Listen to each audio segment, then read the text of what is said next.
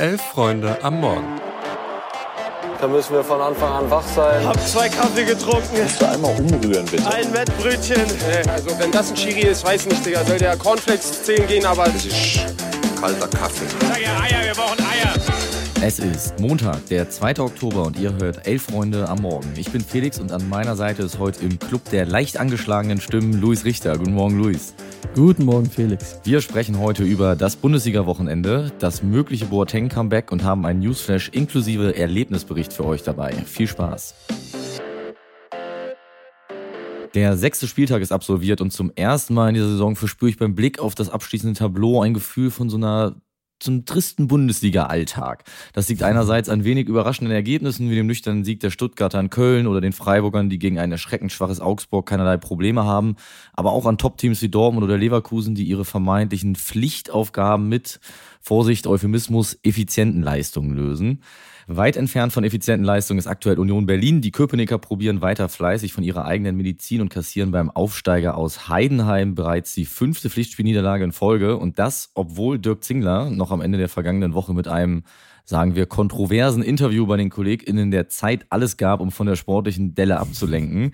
Wir nehmen die Hinweise vom Hobbypolitologen und Vereinspräsidenten der Eisern aber sehr, sehr ernst und wollen von nun an auch in diesem Podcast endlich die verschiedenen Pole des Meinungsspektrums abbilden.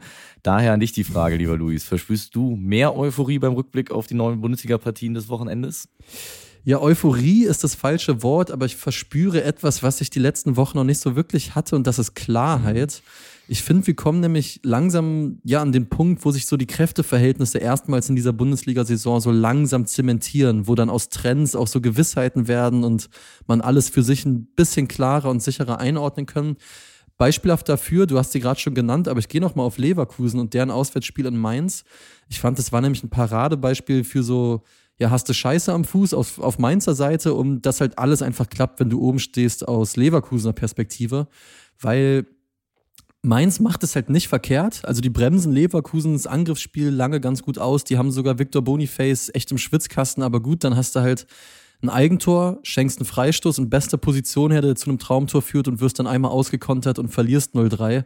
Ja, Prost Mahlzeit. Also um Mainz mache ich mir echt ein bisschen Sorgen, weil das ist genau so ein Spiel, was perfekt dafür dient, dass du dich die ganze Woche so belügst im Sinne von, ja, guck mal, die Ansätze war da, da war viel Gutes dabei, jetzt noch ein bisschen ruhig bleiben und merkst gar nicht, wie du tiefer in die Spirale kommst. Aber wirklich gefreut habe ich mich für den SV Darmstadt 98, der war ja drauf und dran, das Kunststück vom Spiel gegen Gladbach zu wiederholen und nochmal eine klare Führung herzuschenken, aber Darmstadt belohnt sich nach einigen, ja, kämpferisch guten Leistungen auch wirklich mal mit drei Punkten. Und gefreut habe ich mich auch mal wieder über ein Interview von Thomas Tuchel. Was war da denn los? Du sagst es. Kurz müssen wir natürlich auch noch über die Bayern bei RB Leipzig sprechen, die wie gegen Leverkusen schon das Topspiel nicht gewinnen können. Fokus lag nach dem 2-2, bei dem die Bayern eine durchaus gute Reaktion in der zweiten Hälfte auf eine sehr, sehr schlechte erste Halbzeit zeigten, mhm. aber schnell wieder bei den Themen, die gar nicht auf dem Platz stattfanden. Thomas Tuchel hat, du sagst es, sich nämlich mal wieder in seiner eigens erfundenen Lieblingssportart kritisieren und ratlos sein versucht und seiner Mannschaft zuerst schlampiges Abwehrverhalten unterstellt und dann noch namentlich seine beiden Innenverteidiger Upamecano und Kim für die Entstehung des 0-1 angezählt und das auch nicht ohne. Mhm. Blöd nur, dass durch den verletzungsbedingten Ausfall von der Licht so oder so keine Alternativen im Kader sind, die es besser machen könnten. Es sei denn,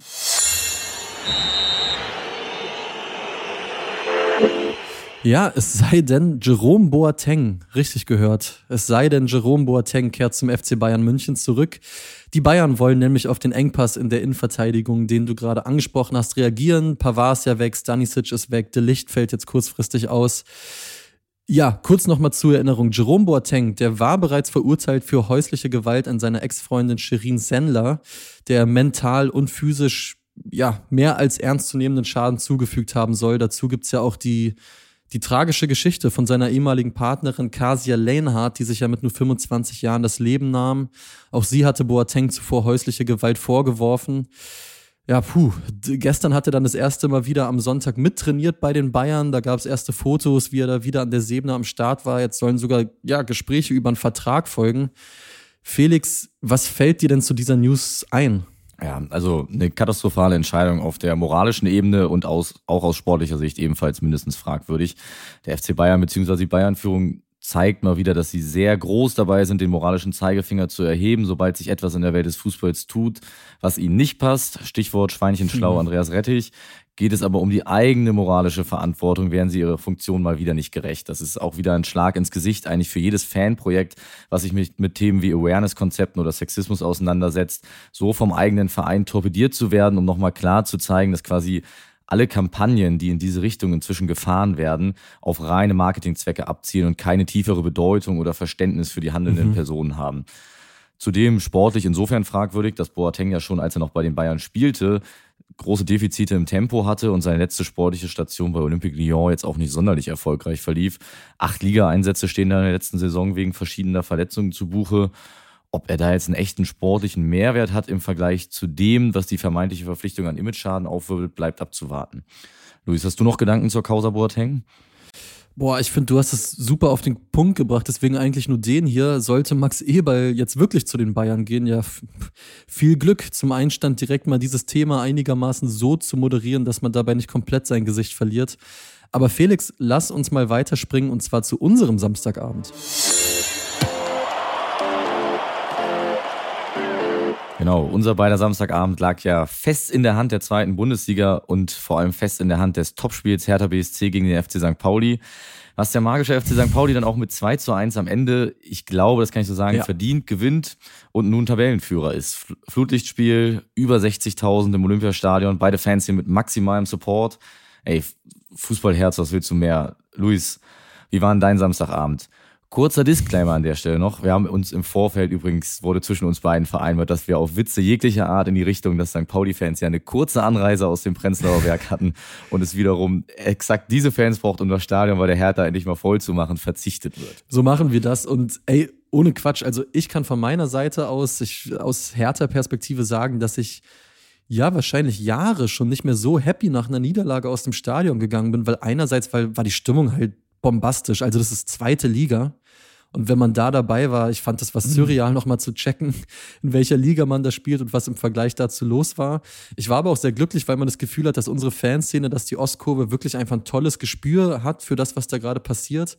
Weil die Mannschaft wurde wirklich nach dem Spiel gefeiert, als ob sie gewonnen hätte, weil gefühlt alle erkennen, ey, Hertha, das ist einfach noch ein uneingespielter Haufen und die haben da gegen das Spitzenteam aktuell dieser Liga gespielt, das taktisch deutlich weiter ist, das so viel reifer Fußball spielt und trotzdem hat Hertha da alles gegeben und am Ende sogar hier so ganz bisschen am Ausgleich noch geschnuppert, aber der wird zugegebenermaßen jetzt auch nicht wirklich verdient.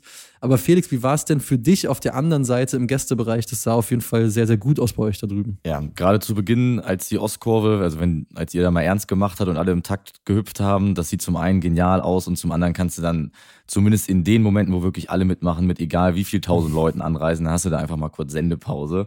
Ansonsten war natürlich auch der Blick auf das, was vor der Ostkurve abging, also auf dem Rasen einfach ja, überragend, muss ich sagen. Also ich will hier gar nicht groß irgendwas vom Aufstieg und Spitzenteam und Tabellenführung erzählen oder so und das alles überhöhen. Dafür ist es auch einfach noch viel zu früh in der Saison. Aber vielmehr ist einfach gerade die Art und Weise, mit der St. Pauli spielt, mhm. das, was gerade absolut Spaß macht. Also man erkennt das im Stadion ja, finde ich, immer noch mal ein bisschen besser, wo so die Positionierungen mhm. auf dem Platz sind. Aber da weiß gerade einfach aktuell jeder exakt, wo er zu stehen hat, was er tun soll und welche Lösungen gehen und was eben nicht. Und dieses Positionsspiel und daraus entstehende Möglichkeiten, das Spiel zu eröffnen, ist für so eine Zweitligamannschaft, würde ich einfach sagen, wahnsinnig gut momentan. Und ja, wenn man nach dem Spiel aber auch dann die Texte, die so langsam mehr werden über Fabian Hürzeler als Ausnahmetrainer etc. liest, ja, also da mehrt sich bei mir langsam fast die Angst, dass da zu viele Personen in gewissen Positionen darauf aufmerksam werden und ihn auf dem Schirm haben. Deswegen kommen wir lieber schnell zum nächsten Thema. Das machen wir und wir sprechen über die DFB-Pokalauslosung. Die hat ja auch am gestrigen Sonntag stattgefunden. Skodran Mustafi war die Losfee, fand ich irgendwie ganz geil. Mhm. Äh, die zweite Runde, die wird am 31. Oktober und 1. November ausgetragen und es gibt natürlich neben hochspannenden Vermarktungskrachern wie Wolfsburg gegen RB, 150.000 Zuschauer in der Einzeloption, gibt es natürlich auch noch ein paar wirklich spannende Begegnungen, die sonst ausgelost wurden. Zum Beispiel ja wirklich stimmungsvolle Dinger. Kaiserslautern empfängt Köln, Schalke ist erneut bei euch am Millantor in Hamburg zu Gast und der erste FC Saarbrücken, mhm. ja, die haben das große losgezogen und die Bayern kommen ins Saarland. Genau, und in der Bundesliga der Frauen ist derweil der VfL Wolfsburg der große Gewinner des bisherigen Spieltags. Die Wölfinnen gewannen das Spitzenspiel in Frankfurt, nämlich mit 4 zu 2. Aber der Spieltag ist noch gar nicht zu Ende. Heute steigt nämlich mal wieder eins der viel umstrittenen Montagsspiele, die der Liga ja vermeintlich zu noch mehr Bekanntheit verhelfen sollen. Dabei empfangen die Bayern um 19.30 Uhr den ersten FC Köln. So sieht es aus. Und alles, was wir nicht besprochen haben in dieser Folge Elf Freunde am Morgen, und es war ja so viel los am Wochenende. Wir haben ja Max Eberl zum Beispiel nur gestriffen. Es gab noch so viel mehr, was am Bundesligaspieltag los war.